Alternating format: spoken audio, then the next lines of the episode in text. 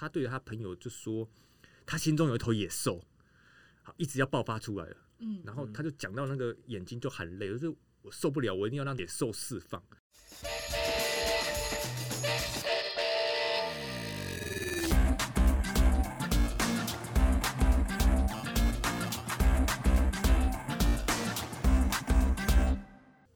欢迎来到这一集运动人的 Pancake，我是 Windy。大家好，我是动一动的匡玉。我觉得匡玉来当客座主持人的好处，就是我们要讨论那个节目内容的时候，可以一边跑步一边讨论。你这样讲真的是很棒的。今天这位来宾，我想你对他的认识，应该也知道他蛮多八卦的。而且我今天真的很开心，我竟然永生之年可以访问到金城武先生，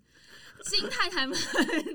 要非常的嫉妒我。而且听说他是第一次来上女生的 podcast，我也觉得非常的荣幸。大家都叫他真男人，但我们今天就是要叫他金城武，欢迎金家哲、张家哲，欢迎。大家好，我是永和左岸金城武，这个就是永这是被奎哥害的，对，我有听那一集，因为他就一开始就会讲一些，因为我们是本身是 professional 比较专业的那个选手，嗯，然后听到他讲一些可能有点走中的姿势，就忍不住会去想去留言，想要刁他，对，想要刁他这样。那那个留言的时候，想做一个昵称就叫永和左岸金城武，中永和的永和，因为我刚好住在永和，然后我住在河堤边，然后去跑步的时候，那条河堤就叫永和左岸，嗯，那我就取名永和左岸金城武这样。现在大家很喜欢来这一套的。匡玉，你有吗？有我我都呃，我最近要改名叫板桥村上春树。但我觉得你也很适合叫板桥李连杰，他有点像李连杰。那我那我就有点弱了啊！你的名字叫什么？三峡剪刀手爱德华，你要不要解释一下爱德华是什么意思？因为因为我大家都觉得我跑步的时候，加着我们那个比赛不是都会有比赛衣服嘛，或者是路跑的那个 T 恤。OK，但是匡玉知道，因为我的路跑 T 恤每次看起来都很时尚，就要不就就是跟人家长得不一样。是比如说就是有设计，或是有斜肩，然后有就是小漏洞啊等等之类的。因为我就自己剪，对我就自己拿剪刀剪几刀，所以我是三峡剪刀手爱德华。哦，听起来好像有点弱，感觉比较有点太冗长的感觉？冗长 是不是？讲完大家就睡着了。但是说真的啦，其实呃，嘉哲来到节目当中有很多很多可以跟大家分享的，因为毕竟二零二零年我们的马拉松首届，我们的奥运国手，然后包括亚运也参加过两次，世锦赛是三次，也一直不断的在身体上面去为自己创纪录。是但是，呃，今天我们要首先问你的问题，这个是匡玉问的哦、我先把责任都推给他，不关我的事。先推过我没关系。因为他说，他说你很喜欢吃越南菜，对我喜欢很喜欢吃越南菜为，什么？呃，因为它口感是因为台湾也是炎热的天气的季节会比较长，嗯那越南菜的话，其实它它有偏点酸辣的口感，它的口感会让你提味，让你增加你的食欲。那刚好那那阵子很喜欢吃越南菜的时候，又刚好有配合一个叫杨成化营养师，嗯就现在你常在电视看上看到某牌豆浆，常常会出现他的那位营养师，跟他配合的时候，他他也觉得越南菜是一个很棒的适合运动员的料理。第一个清淡，然后第二个它里面的肉就是瘦肉，嗯。啊，然后它有米线，然后好消化，然后高碳水化合物，嗯。然后其实它其实里面有很多是很用比较少油的方式去做的料理，嗯，对，所以他觉得越南菜料理反而是非常适合运动员或者是正要减重的的民众去做使用。对，它真的是跟运动有关系的耶，是是对对对对，我因为嘉泽的关系，我真的有去尝试越南菜，然后真的是蛮好吃的。所以你你有听到，你是因为听他说越南菜，它其实对运动的比例上面，或者是运动的帮助上面是相符合的。对，就简单的说，就是因为嘉泽说完之后，我想说，真的吗？有这么好吃吗？我真的去吃，他就比较容易被洗脑。还是他觉得 张嘉泽说什么都对的，张嘉泽吃什么都给我来一份这样。对张嘉泽穿什么都给我来一双。没错，真的是这样。但是我原本以为这只是单纯你的喜好而已，结果没想到他是真的就是比如啊，你也有考量到运动的部分，比如说符合我们的口味，符合运动员的这个瘦肉需求等等之类，所以你任何的事情都可以跟运动有所相关联。呃，是的，没错，因为我把跑步这件事情是放在中心点嘛，嗯。然后所有周遭的环境，所有的就像跑步就像太阳一样，啊其他的事情就像行星，嗯一直绕着太阳去做运转。那所以在不管在吃的方面呢，或者是使用东西方面，都会比较考量在我的跑步训练上如何做搭配。比如说，很多人很喜欢露营，嗯买露营的东东西配备，然后他们买完露营的配备就是去就去露营，但是我买完露营的配备是我是去跑步。比如说我需要蛋卷桌，就是我要补给桌，嗯，那因为蛋卷桌很好，可以卷起来，可以收纳变小，所以我很好携带。再来是我我有露营椅，那我就不用一直呃坐在地上，然后觉得自己身体不舒服。那我可以带个一个露很简单的露营椅，就可以去到外面的话，我随时都可以有地方可以坐下来休息。对天啊，这个人是一心一德，从一而终，贯彻始终。对他就是以跑步为中心点，其他的都是发散开来的。对哇，所以我现在随便随便讲一件生活上的事情，都可以跟跑步相连接。应应该可以啊，要要比突然突然 Q 到这个，哎、比如这个说 round 他 down 没有写到养了这一段很，比如说他快养了一打只狗，然后那只狗要很能跑步，可以当他的配 速。哇塞，哎、也没有了，因为我养猫，所以猫也不行啊，猫是心灵上的安抚，猫可以帮助你做伸展啊，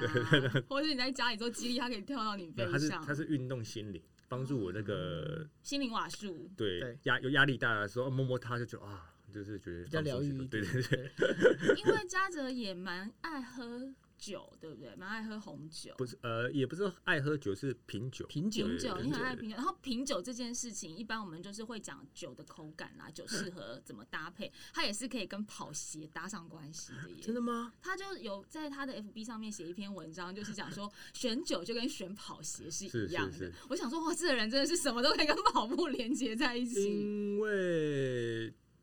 其实你去了解酒的制造过程的时候，你发现说，因为我们一开始酒啊，这瓶酒要一千块，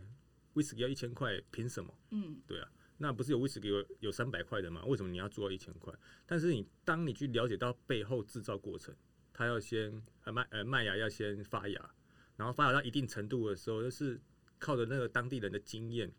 然后发芽到一定程度的时候，他就要把它就是用烟熏去烤它，让它停止发芽，嗯因为这样子你那个种子里面的糖分才是最多的时候，你才可以去做酿酒。所以，当你知道它是经过很多人的努力，然后经过层层的关卡，你拿到一瓶十年、十二年的东西产品，那你它一千块，那你你你自己想想看，你花了十二年，你做了什么事情？那你只值一千块，你觉得 OK 吗？嗯嗯，所以，当我们去了解一双跑鞋的时候，不是只有说哦，它好贵啊，它七千块、六千块，凭什么？但是当你了解它背后的那些所有运科人员付出的时间，然后所有跑者付出的时间，光是运科可能就十年，然后光是跑者去尝试那个跑鞋，然后不断的改进，就是半年跟到一年的时间。嗯嗯，那他卖六千块、七千块，如果你花这样的时间，你觉得这双鞋子值六千块、七千块吗？你绝对觉得我我花那么多心血时间，一双鞋你只愿意付七千块、六千块。嗯所以我觉得真的要去多了解这个鞋子后面的的大家花的花的时间精神，你会觉得，其实你买上这双鞋的时候，你是会很宝贵它的，很珍惜它的。你会觉得它不是只是让你穿了很炫，穿的可以呃融入你的同才，可是是穿的让你觉得真的是心存感激的在穿这双鞋子，用一个呃真正用身体去感受这个鞋子跟你的对话。很多人喜欢说用训鞋这两个字，嗯，我是很不喜欢。就跟登山者你说哦，我我征服了一座山，对这是对山很不礼貌的事情。对，不是让不是你征服了山，是山让你走过它，让你经过它。像我是从来不用攻顶，对对对对对我用登顶，就是我觉得攻是一个，不是它不是让你去进它是一个，对，它是一个以上以尤其是上下对等的关系。嗯，但是我我会觉得我是跟鞋子在对话，那你不是嗯讲训鞋，你讲什么？我会说我在跟他对话。哦，对就我今天带着鞋子我也去比如聊一聊，，对，我会说，比如说比赛前，我会这双一双鞋子我会穿八十公里。嗯那这八十公里怎么来？是因为我自己的习惯，通常是八十到一百，但是我到八十的时候，其实我就觉得 OK 了。那这是我的习惯，也就是这是我跟鞋子之间谈话时间最最短、最短、最需要的。就是两个恋人之间最好的距离，对当我们这个八十公里可以呃磨合好的时候，在比赛我们就可以有最佳的默契。嗯，所以这是我跟鞋子跟物品之间这个这个关系。身为跑者的我，都想帮听众谋福利，为什么会是八十公里这件事？其实大多数多在八十到一百公里。嗯，那我个人自己的习惯就是穿的脚脚感，就是跟我鞋子对话，就是八十公里。因为他是张家哲，然后，所以，所以这这跟品酒的道理是一样的，就是有人就喜欢喝新勾沫丹麦，有人喜欢喝单桶，然后有人喜欢喝调和。那喜欢喝新勾沫的瞧不起调和的，然后然后喝单桶的就瞧不起喝喝单一麦芽。嗯所以我觉得，那到最后大家发现说，没有什么没有对错了，没有什么对错，就是你个人的喜好。嗯那在国外最高等级的的调酒师是反而是调和的威士忌的调酒师是最高等级，因为嗯他必须要用很两种、三种不同的威士忌去调出一个属于它的味道。嗯这反而对于外国的调酒师来说，这是困难的。对对，调和师是觉得困难的。那对于我们自己，其实我觉得还是大家多多去接触跑鞋，不是真的张家哲穿什么就给我来一双。我也是要啦，我也是好不好？要 哎，这样子对会害到我那个这叶配接不到，这个不够政治正确。哎 对不起，道歉。我我我我推荐的一定是我真心的喜欢的，那我有跟他聊过天的，那嗯我可以推荐给你。我现在我有点像媒人婆哎，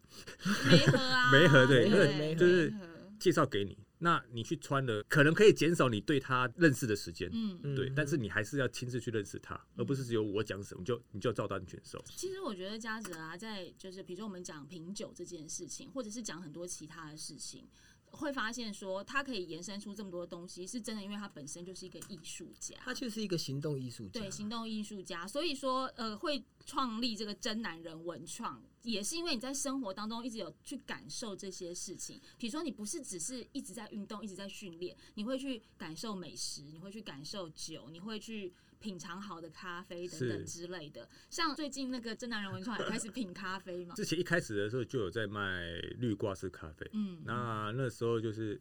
首先开始是因为我们知道运动跟咖啡因都有相关嘛，对对运动表现的。那我想说，那为什么不卖点咖啡的绿挂包？嗯，对，然后那时候就讲啊，那我绿挂包名字就取名为莫忘初衷，因为跑者就会需要莫忘初衷。然后之后就做了一样这样产品，对，但是通通常这样产品是卖最不好的，为什么？真的吗补补给是卖最快的啊，哦对吧、咖咖啡绿挂包的话就不一定了，就有些人喜欢那个口味的话，就会持续刚匡玉哥就会持续购买。那有些人觉得觉得，哎、这次有送杯子，他就会 想还要买买买。对哦，我刚好跟匡玉说，其实我有看到一个文创 T 恤，不是张家泽出的，是别人出的，但那文创 T 恤上面是写“以忘初衷”。以忘初衷然后我想说，那可不可以以忘初衷跟莫忘初衷咖啡搭在一起？也许会有另外一个不同的确实确实，，我觉得那件 T 恤的创作者是真的很了解人生的生态，对啊，他真的学，因为初衷就最容易忘记嘛。因为我们有时候也不想要一直都是好像很正能量、很正能量。人家说每天来点负能量，有时候你反而也是一种压力的释放。还是你把你咖啡改成遗忘初衷咖啡？可是因为看因为大家容易遗忘初衷嘛，对，所以在喝莫忘初衷的时候，至少还可以稍微看一下，嗯就正负稍微平衡一下。而且匡玉，你知道他嘉泽他那个莫忘初衷咖啡的英文名字叫做 More One True Zone，More One True Zone，那个 zone 就是我们心率不是有 zone one、zone 对 two、zone 然后我就想说哇，好厉害，这个人的文案能力非常的强。然后他就讲说，这个莫忘初衷咖啡是四种不同的豆子混合而成，就代表你在坚持初衷的那个酸甜苦辣。但我真的很想知道这些文案是你自己写的吗？就我自己想他的，他自己想的，他自己想的。很强哎、你这已经是具备了一般行销公司那个等级的耶。今天我们制作人也在现场，他是做行销专业的啊，这已经是那个要付钱给那种行销或是活动公司才写得出来的 level。就是自己选手自己要学习啦。就我我也常跟学弟妹说，你看那些经理级的等级的的的跑者都来花钱上你的课，嗯，对，那你凭什么说你不会什么东西？对啊，那你是不是应该要自己学？对，那那当然我是做这这方面的话，我就希望说，还是会自己去看一些网络上文章啦，或者是上一些课程啊，来自己去做这样子脑力的激荡跟开发。因为我是觉得大脑跟肌肉是一样的，你越多刺激的话，其实你的大脑是会越强壮。呃，真男人文创一刚开始创立的时候是艺人公司，现在还是艺人公司吗？对，现在还是艺人公司，对，艺人公司，然后万人事业，我是这样子讲。是有很多人来嗯义务帮忙，是没有，不是义务帮忙，就是因为现在是一个互联网时代嘛，其实发现说很多公司就是用一个外包式的的方式去做这件事情，哦所以像我的咖啡其实也是外包式的去做，但嗯是咖啡上面那个“莫忘初衷”四个字是我自己亲手盖的，对因为这个这个才会有加持的效果。嗯，有一次我在喝莫忘初衷的时候，因为都会有水嘛，然后我就把它撕下来放在这边的时候，然后我发现它竟然会褪色，嗯，会 yuki，然后我想说，这该不会是嘉泽自己用手写的吧？所以你拿到的时候本来不知道我，们拿到的时候我不知道，我本来想说是外包装是印刷好的，就想不到它竟然会 yuki，那代表说那是一定是用手写的，或者是一笔一笔一笔盖的。哦，你时间好多，不是不是，这个这个背后是有一个含义的。嗯，对，就当就是一开始我们不知道的时候，可能觉得我时间很多会干这个事情，然后或者是我干嘛要做这些事情，但是这背后也是有一个发想来源，是我们去日本的时候，不是有很多那个呃神社嘛？嗯，嗯，那你会发现说，哎、神社有些游客就会拿了一本小本子、小册子，然后就会给那个神社人员写一个很像符咒的东西，嗯。然后再盖一个他们的章，嗯，然后就是每个神社都有不一样的符符文跟印章，对，他们会去收集。那对于我们外人来看，就觉得哦，它就是一个收集 收集点数的概念。像那个三一九乡镇章啊，就寻宝的感觉。可是对于他们当地人来说，那是一个很强大的心灵力量，嗯，所以他们每一本每一页都是有力量的存在。符文这个东西就有点像我们现在的那个网络一样，嗯它是用这个文字去跟神明做沟通的一个桥梁。哦对，所以它这是符文的存在。嗯那他们会去收集，是因为他们相信这个符号是有力量的。对，所以当这个有权力的人或有有 power 的人去写这个字的时候，他把他的意念透过笔，然后传达在这个本子这张纸上上面，然后拿到的民众呢，他就是得到获得了一个神明的力量。所以我当我在盖这个咖啡的时候，其实每个我都一定会亲手盖。对你把你的力量加持给大家，对，你你赶快，你回去再泡一杯啊！可恶，我起鸡皮疙瘩了，我等下回去要喝再来一杯而。且你那时候喝的时候，匡宇，你那时候喝喝完，你没有去做什么事，你就是在办公室喝一喝嘛，对不对啊，我就是你今天回去就是喝完马上去跑步啊，我一定会慢慢的把它喝完。对，，然后立刻去跑跑步等一下再想好了啦。感受 感受一下张家泽就在你身边这样子，对对对，这样讲的话，其实是有感受到那个，就像讲的，那是符文的那种力量。对啊，对所以我就觉得嘉泽真的是一个很行为艺术、行动艺术。你就是每一个，比如说你在旅游里面看到这件事情，嗯嗯嗯嗯你都会把它融合在你的整个体育人生，或者是你的真男人文创里面呢。因为我也不知道为什么自己会这样，但是呃，我觉得我的重心就是跑步了。嗯，那当我看到不管看到什么东西的时候，我都会想说，哎、这个好像可以跟跑步串联在一起，那个好像可以跟跑步串联在一起，所以我都是一把其他的事情是拉进来跑步。嗯但是我们的教育就是一直叫选手你要学第二专场、第三专场。那我们的选手是一直外流，嗯，他会变成其他公司很强的员工，而不是变成一个很强的选手。对，那你这呃，比如说你要你要学文书处理，但是他最后就外流到别的公司的文书处理。我没有说这样不好，而是我们一直在外流出去。那我们如何把我们所学东西融入在我们自己第一专长，嗯让第一专长变得更厉害？嗯，复修不能盖过主修，还是要有主通常我们最后那个大大学的时候，运动员都是会复修大于主修。对对，最主要是因为对于出了社会之后，对于运动产业信心的程度较低啦，嗯所以会比较觉得，那我就应该听学长姐或听老师的，我应该要把第二专长给处理的更好。嗯但我不是说反对第二专长，就是你要学二三专长绝对是 OK 的，但问题就是会变成。第二专长的时间用使用的时间会比第一专长还多，或是你用心程度比第一专长还多，我就我自己本身会这件事情是本末倒置，所以我就会以第一专长还是占大多数的时间，然后有时间的话就在学第二专场。然后第二专场是反扣回去第一专场的。对对对嗯，上一次我们在跟制作人聊天的时候，其实聊到嘉泽，你知道他他你让他大为惊讶，他那时候非常非常惊讶。是因为我英俊的外表大为惊讶，呃还是当然也有啦，当然也有。不好说？他他大为惊讶，是因为他就传赖给我们说，哎、他跑断腿了，还在跑、哎，怎么这么夸张？然后匡玉就淡淡的回了一句说：“哦，这是蛮正常的，运动人都这么疯吗？腿都断掉了还要跑步？因为他就指的是你那个二零一四年丹麦世界是半马锦标赛的时候跑断脚筋嘛，所以其实制作人是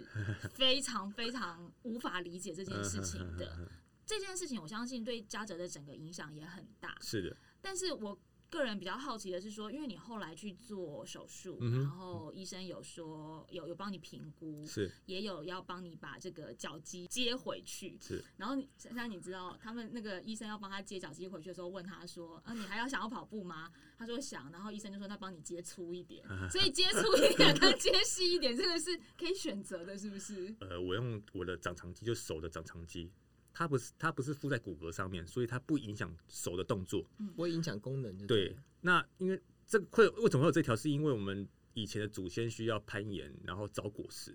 对，然后所以你的手部的力量要比较强壮，手指头力量比较强壮，所以才会多了一条肌肉。所以我们身上有很多肌肉是现在使用不到的。对，所以我那时候当时就用手的长长肌去接我的胫后肌肌腱，呃，身体其他是只有长长肌适还有合去接还有还有很很多那我是说适合的程度，就是说长长肌比较适合去哦接胫胫不后肌吗不一定不一定不不一定定，因为其他也可以。因为如果其他的话，像是臀部的肌肉这里，那嗯。我说你不要开屁股，因为我觉得躺着坐的很不方便，哦那你就开开左手不开右手，因为所以全身你是可以选的。对右我右手要滑手机嘛，那你就帮我开开左手，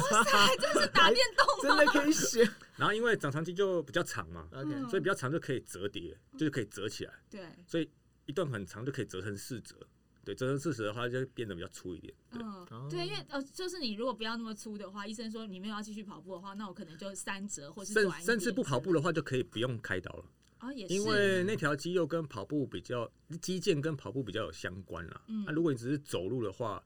基本上你就不需要那么大的运动量强度的话，阿基里斯腱还撑得住。那、那时候其实医生有吓到，因为通常肌肉期肌腱断裂的是没有办法用那只受伤的脚单单脚蹬腿蹬起来，嗯，就是脚跟离地。然后医生叫我蹬看看，然后我就蹬起来了。他吓掉，他说他吓一跳，说哇，你阿基里斯腱怎么那么强壮？医生那时候知道你是奥运国手吗？知道知道知道知道知道。哦，所以他其实是可以理解这个部分。他就有有惊讶到说，哦，原来运动员可以强壮到阿基里斯腱去代偿了胫后肌肌腱。对哦他有想要研究你吧？应该应该不会，应该不会，应人该不会。非常的 医生很忙啊，还让还让医生很忙，好不好？可是那时候医生也是有跟你讲说只能恢复八成啊，但你还是接受，你没有想过说，OK，我如果真的只有八成这件事情的话，事实上八成对于职业选手来讲是影响非常大的，非常大对，因为接受是因为还可以跑步啊，因为自己喜欢跑步，然后八成的话当然是可以接受。但第二点就是刚好提到一个关键词，就是职业选手，嗯。因为台湾目前没有职业的田径选手，马拉松是归类归类在田径项目里面，嗯。对，然后所以我们在田径这项目里面，在台湾是没有职业选手。的，对，不像棒球、都篮球，棒球啊，所以你要跟一个马拉松选手或跑者说你是职业选手，其实是有难度的。所以我们只能讲国手，不能讲职业选手。可以，因为我有当过，所以可以讲国手。很多人会看到我们可能拿奖金，或者有有了 sponsor 赞助，就觉得我们是职业选手。但是当你去了解篮球、棒球这个职业项目的时候，职业这两个字是非常严格的。对，像比如说高尔夫球，你打了职业，你就不能去打业余。那铁人就是你职业，你要两三年之后都不不比赛，你才可以再转业余。嗯，所以这是一个很严格要求规定，而不是我们跑者，你说他是职业跑者，可是他怎么什么大型小型比赛都比。讲我们是职业跑者的话，我个人是觉得有点吃吃到职业真正职业选手的豆腐。那嘉诚，你觉得台湾的跑者或者是是田径这一块是适合发展成职业范围，或者是说呃，它可以发展成职业范围的吗？适不适合不确定，但一一定是可以啊。那中有有钱就可以了，有钱就可以，国外。国外是现在也女垒都是发展成职业职业联盟了。哦，所以田小小径小小声，小小声说，偷偷偷的说，八卦偷偷说为。什么要偷偷说这个八卦 因为后面有很多的钱？企业的 的一些支持支持，那这些支持的话，就可以有一些节约的部分。啊，所以如果今天有企业愿意直接赞助你，或者是是任何一个田径场上的是选手是，是确实他马上就可以转成职业的级别。是是是是是，哦，那那台湾适不适合不不一定，因为他有没有这个比赛？嗯环哦，对对对对对台湾的比赛类型可能不是那么的多，所以它其实还是需要蛮长一段时间的发展的。是的，是的，他就去哎，还是需要跟田径协会、企业还有选手多方面的一个发展，因为像现在的篮球也是跟教育部体育署谈了很久，才会有现在的的我们看到的那个的现在自然这样。嗯，哎、那我很好奇，像那时候呃受伤啊，然后医生告诉你说只能恢复八成，开完刀之后，你的整个复健，其实我们一般想象的复健大概就是说会做一些物理治疗啦，或者是说有一些复健的课程啊。但你那时候有加入了一地训练这个概念，这个一地训练是你自己去发想出来的，还是跟医生或是跟其他的跑者讨论出来的啊？因为一地训练在受伤之前就一直在有执行，哦，对，只是那时候没有这么的特别把它当成对，特别把它说出来，嗯。就是这也是我们选手的一个需要反省跟改进的地方，因为对于训练的，就是你不会想要写说我今天又刷牙了这件事情，你嗯。不会强调说我今天刷牙，我左边刷了多少的力量，然后右边我刷了多少力量，啊，应该是这样讲，就是有一次我看到嘉泽在脸书上回复一件事情，嗯我听了之后觉得很酷。他说：“你会一直讲你上班的事情吗有些人会啊，但他不会啊，因为他认为其实跑步这件事是他的工作了，哦，他不会去写说哦。分享，哦，我今天早上有跑步喽，我有工作了。第二天说，哎、我今天早上一样有跑步喽，有工作了。他说，嗯，这个，哎、我这样听的时候，嗯，有道理啊，因为我的确也不会一直分享我工作上点点滴滴的事情，因为对他来讲，那个就是他该做的事情，因为他也是。艺术家，他要求比较高，有很多人脸书就是早安、午安、晚安啊。对啊，也是啊，这也也是是一种那会那会被人讨厌吧？所以要看你要看你对生活有没有热情，还有你对自己的标准多高。所以第一阶段是我自己想想要训练嘛，嗯其实我那时候其实还因为我喜欢看那个 Rocky，就是洛基那个电影，电影系列，嗯。然后就最最记得那个第六集那一部，就是 Rocky 已经五十九岁了，嗯。然后就有人在讨论说，那现在的新拳王有点弱啊，那如果跟如果碰到上一代的话，他一定会打输 Rocky 啊，然后甚至用电脑模拟这样子，就会大家就会鼓噪，就是 Rocky 再出来比赛。对那最后 Rocky 也出来比赛了，嗯但在你五十九岁，为什么五十九岁的人要跟一个二十二十几岁的年轻的新拳王去比赛？他那时候有一幕我最记得就是，他对着他朋友就说，他心中有一头野兽，好一直要爆发出来了。嗯然后他就讲到那个眼睛就含泪，就是我受不了，我一定要让野兽释放。嗯那其实那时候我的感觉就是这样，就是我心里还有一头野兽，那我还想跑。那医生，你如果只有说八成，那你就用吧。那我可以，我试试看，我可不可以用后面的训练弥补这后剩下的两层。嗯对那之后呢，就开始很密集的会跟物理治疗师做配合，那就会有固定的诊所，然后一周两次。那其他时间的话，我可能就用游泳去代代替做训练。嗯那一直到其实再再再去异地训练，那已经是一年半之后的事情了。哦那异地训练这件事情，我觉得它就是一个很有趣的故事跟文化。嗯我我用这样去看待的话，我就不会觉得我我今天在写一件我在刷牙的事情。对，然后我就把它写下来。那我也发现我的粉丝或观众很喜欢看，对因为对他们来说，他我们就是一个外外星球那个不一样的一个世界对，所以他们看了也觉得很有趣。那我觉得这样，哎、这样的互动也不错。因为你们一定训练都会是比较辛苦一点的路嘛，有时候是跑坡啊，是或者是是，然后大家就是看你跑操场，就你知道大家喜欢看选手被虐，基本上 基本上呃身身为粉丝这件事情，其实看他们选手在异地训练的时候，他们会分享一些 mega，比如说吃东西啊，或者是训练跑坡啊或什么的，嗯然后甚至说他们有一段一条路是一边跑，然后旁边还有车子经过。嗯，对我跟我跟那个时报出版社的主编，我们两个还在讲说，哎、什么时候我们两个开车上去看一下？哦，你说开车然后看他们跑，，去看他们比赛，然后想说看看他们在那边训练，对然后我们还曾经有痴心妄想说我们是不是要一起去训练，可是我们发现好像不太行，因为大概就前面五十公尺会看到人，后面就看不到人了。我觉得其实我我自己是认为说，看选手异地训练本身是一件很舒压的事情，是因为你们的路线比较难，所以我们呃也觉得啊，因为我们看选手都会觉得无时无刻你们做什么事情是很强的、很轻松的。那原来选手也是会哀哀叫或者是什么，我们就觉得第一个是舒压，第二个是我们会被那个热血的气氛是给感动到，就好比我们去看比赛嘛，对像匡玉最近不是也去看 Estera 那个越野赛，很想要摇下车窗跟他大叫加油那种对，或者是自己脚也痒痒的这样。嗯你看你这个感觉，就嗯跟你去美术馆看到一幅画让你感动的感觉是很类似的。对，对所以我会一直觉得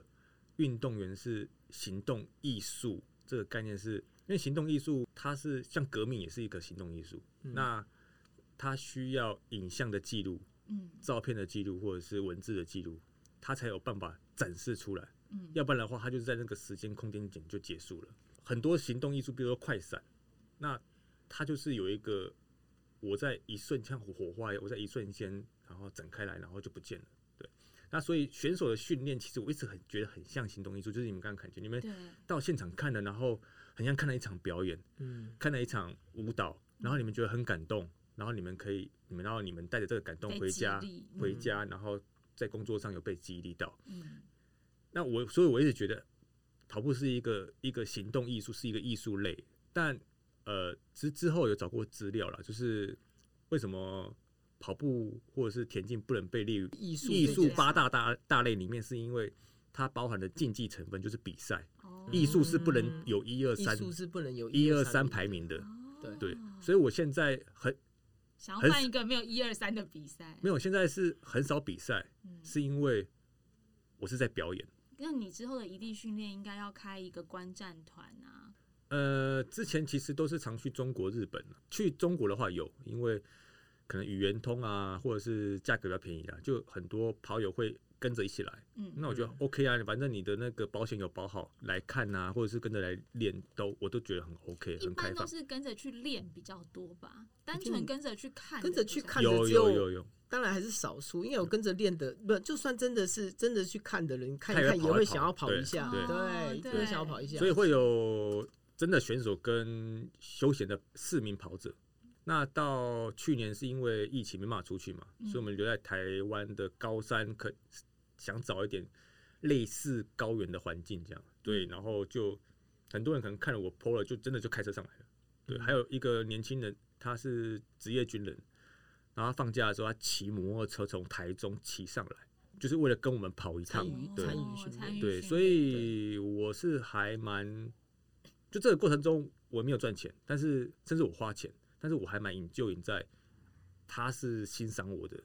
因为我要讲，你们刚刚一直讲说大家来这个训练营，然后呃来训练营之后就会跟着下去跑，但我用凡人的心思来讲一下，我只是要去看偶像的，一方面是这样，另外一方面就是说，张嘉泽开了一个训练营，我去我会有压力，因为我会觉得说，哎、好像就是精英跑者，是。是是或是你已经成嗯。绩到某一个 level 的时候，你才会想要去精进这个训是练营。是是。是，那我今天如果说有这样子的压力，我就不会去报名。但今天假设是一个哎、有点像是旅游团的呃观战团，是是。是然后去看看，我坐在电子花车上面摇旗呐喊张家泽，张家泽，然后到了之后再喝一杯莫忘初衷咖啡，然后看张家泽很痛苦，还可以帮张家泽递水，对，还可以帮他递，然后还看他很痛苦，就跟旁边的人窃窃私语说：“哎、你看啊，他也是很累啊，或者什么之类，就很戏剧化。”我觉得这整个过程很舒压。是的，是的，是的，对。对啊，所以其实其实你们是有在规划这件事情。参与跟观赏这两块，其实在今年的七月，我们长跑服人是外包给速光跑团，就会做这样的事情，然后他们就会来有一个时间点，就是来看我跑在山上，呃，两千公尺的地方，两千公尺的高山上面跑间歇，转头报名，超疗愈的啊。超疗愈的。然后晚上会有演讲，嗯然后演讲的时候就会有一段时间我还要出，我还会出现，然后跟大家分享说为什么我要做高地训练，对。啊，会以京城武士的西装出现吗？不会，会比较像高地训练那样，会换一个换一个形象，要表演艺术、呃行动艺术。对我来讲，跑步是一个你能够跑步是一个呃上天给的一个 gift，就是礼物。gift 有礼物跟天赋这两个意义嘛，嗯它也是个天赋。就是你稍微去关心一下别人的话，你会发现说，并不是所有人都能跑步。嗯嗯，对，所以跑步这就是是一个一个一个很难、很得来不易的一个能力，但我们却一直在浪费它。嗯就是一个很奇怪的一个，我会觉得，因为我们觉得浪费是不对的嘛，但我们一直在浪费它，浪费一个一个我们原本天生就有的对，然后一直在在找寻我们没有的，不过我觉得嗯这个其实有慢慢在被翻转啦，就像你说以前呃很多人会觉得说，至少在台湾好像唯有读书高，所以你去运动会觉得说你以后要怎么对，你吃饭，以后要怎么吃饭？你要过生活怎么办？，或者是说你发展画画，你想做艺术家，大家会觉得养不活；你要当嗯歌手，人家会觉得说啊不行啊，你不会红这样子，你为什么不找一份正稳当定的工作的工作？我觉得这个有在被翻转，可是它必然需要时间。是的，包，括运动，我觉得其实现在运动界整个也已经是跟可能十年前比，环境已经是逐渐的在成熟当中了，所以我相信它它是可以逐渐在更深耕，没有错的。其实嘉泽刚刚有提到你的长跑福伦社，包括你在做 Love Shoes 呃公益计划啦，或者是说你做国手会这些等等之类的，它也算是一个比较在落实呃横向发展或是向下扎根的一些你提到的教育的部分，或者是说你提到一些影响的部分。嗯嗯，但是像这个，我觉得你比较像是一个开创者。那这些计划，再加上你自己要训练，然后你要顾生态人文创，还要送货，还要亲自送货 还，要亲自送货，因为我今天 还要盖印章 对，。还要盖印章，这个时间的分配上面是很从容自得的吗？我觉得这这还是一个学习过程啊，嗯那中间一定会有时间赶不上的问题。那比如说我今天要出货，但是我来录音，那我可能就要提早半个小时，然后所以你今天来录音之前我已经先送货了，你已经先送货对了，亲自送货。那等下等下，重点是，那你早上有练跑吗？没有啊，哦对，OK，所以就变成就是我可能先因为礼拜三就是我比较三六是比较放松的时间，嗯，所以我约的所有外面的事情都是会约三六，在外面开会或者说外面的会议，我就约三六把它，集中，对，把它集中。就是我今天反正跑的比较轻松，慢跑而已，或是休全休也可以，嗯，那我就去做这件事情。那就是也是不断的去学习如何去安排这个时间。那如果真的嘎不过来的话，就会忍痛取消。其实我我觉得，一般我对于跑者、运动员都会有一个想象，但是嘉哲其实他是很跳脱这个跑者、运动员的框架当中。颠覆一般人对运动员这件事的想象。对，因为我们就会觉得说，哦，运动员有一个哦那个样子，这是一个或者这是个表象，哦，嗯，对，就就是像叔本华说的“表象与意象的世界”。对我意象里面，我就说我我灵魂是个艺术家，但是我的肉体的外表是我的肉体是个运动员。我的野蛮的肉体是个大家看到就觉得是个运动员，但是我是用那个大卫大卫像的概念，就是雕塑自己的身体，对，嗯，就是一个我是一个雕刻家，然后我在雕塑自己的身体，然后把它雕成一个马像马拉松的选手的样子，然后用跑步这样子的一个行为显象的行为，去把我意向想要说的话给表现出来。就是运动员他该有什么样子，其实他就是做自己的样子，而那个样子你其实是可以去扩充，它是可以无限扩充。嗯我一直觉得运动人其实韧性跟弹性是很足的，那为什么我们不让他扩充的更大或是更广一些？其实我们就是受到媒体的影响嘛，所以运动员也是很常受到媒体的影响。就大家说你是这个样子，他就觉得这个样子啊，运动员的四肢发达头脑简单，他就真的以为自己是四肢发达头脑简单。其实不是，其实不对，是那对 运动员要想的事情很多，我觉得脑袋超复杂的。对，可是可是他们受到的受到的一个一个一个资讯就是，你看到新闻就是写说，新闻会很强调某一个体育班运动员考到一个很棒的学校，嗯，对你你你强调这件事情干嘛？强调这件好像就是变相在说运动员本身是不会读书没，关系，我觉得你们不要太介意这个，因为我们的演艺圈也常常讲说，哎、就是哎、这个演艺人是高学历，是是是等下我们艺人不会读书是不是？对我们很笨吗？我们很笨吗？所以呃，所以我们的下一代，我们年轻人就一直在呃呃，比如说跑步不能当饭吃啊，然后你你运动就是四肢发达头脑简单啦、会一直被这样子的的，嗯，的行，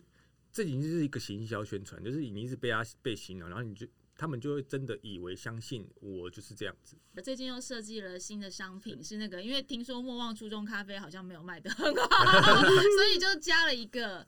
呃不锈啤酒钢杯，啤对啊酒杯啤酒，杯，啤酒杯然后你也可以拿来泡咖啡，你也可以拿去露营喝啤是酒。是是，另外呢，今天大家收听完节目，我们其实有请嘉泽帮我们在他们真男人的运动按摩球上面签名，所以如果就是到我们的 Apple Podcast 上面去留言的话，你就可以有机会得到张家哲的亲笔签名运动按摩球，啊他亲笔签名，哦他把他的那个神力，就像刚刚符咒的概念一样，传递到你的身上。当你在做运动按摩的时候，你的肌肉每一分都有张家哲的加持，没有错，没有错，是不是觉得好神的感可恶，觉？想要 想要对，那详细的赠奖办法呢？一方面大家可以上我的粉丝页去看，我们会公布时间。那最重要还是说，你听完了之后，请给我们五星评价，并且留言、留评论。留评论的话，就可以有机会获得。今天很谢谢嘉哲，我觉得跟嘉哲聊天非常的享受。就是说，虽然他有点碎嘴 我就嗯，应该是说他延伸的东西会太多对。对，就对我觉得，我觉得那个我的脑筋一直在动哎、就因为我一直在。村上春树也常常被这样讲，对对对，对就是他他的书里面有太多碎碎嘴。是，所以这是称赞，我这是称们我们是赞。就是没有艺艺术家没有办法很具体的把事情的东西讲完，所以他一定要东扯一点西扯一点，最后再组织起来，哎、大概就知道这个是一个整体。但我觉得这是称赞，就是表示说我其实我一直在吸收那些很哲理的、很哲学式的想法。所以感觉收获丰硕非常感谢你，今天很谢谢嘉哲。那我也希望你的商品可以卖得好，因为听说十个跑者九个穷，我就是希望等一下，等一下，等一下，不要先定义这句话有吗？不要这句话有吗？为什么要这句话？哎，我看媒体写的，哦 又是媒体，目前看起来是这样，哎，不还是这样可是我们不要先把跑者定义成对，他就是他，因为因为如果你如果这样讲的话，每个跑者就会开始觉得自己很穷，也是。对啊，对啊，好，希望真男人文创有一天可以上市上柜哎，哦。好诶，好诶，好。不好？耶。今天谢谢嘉哲谢谢。谢谢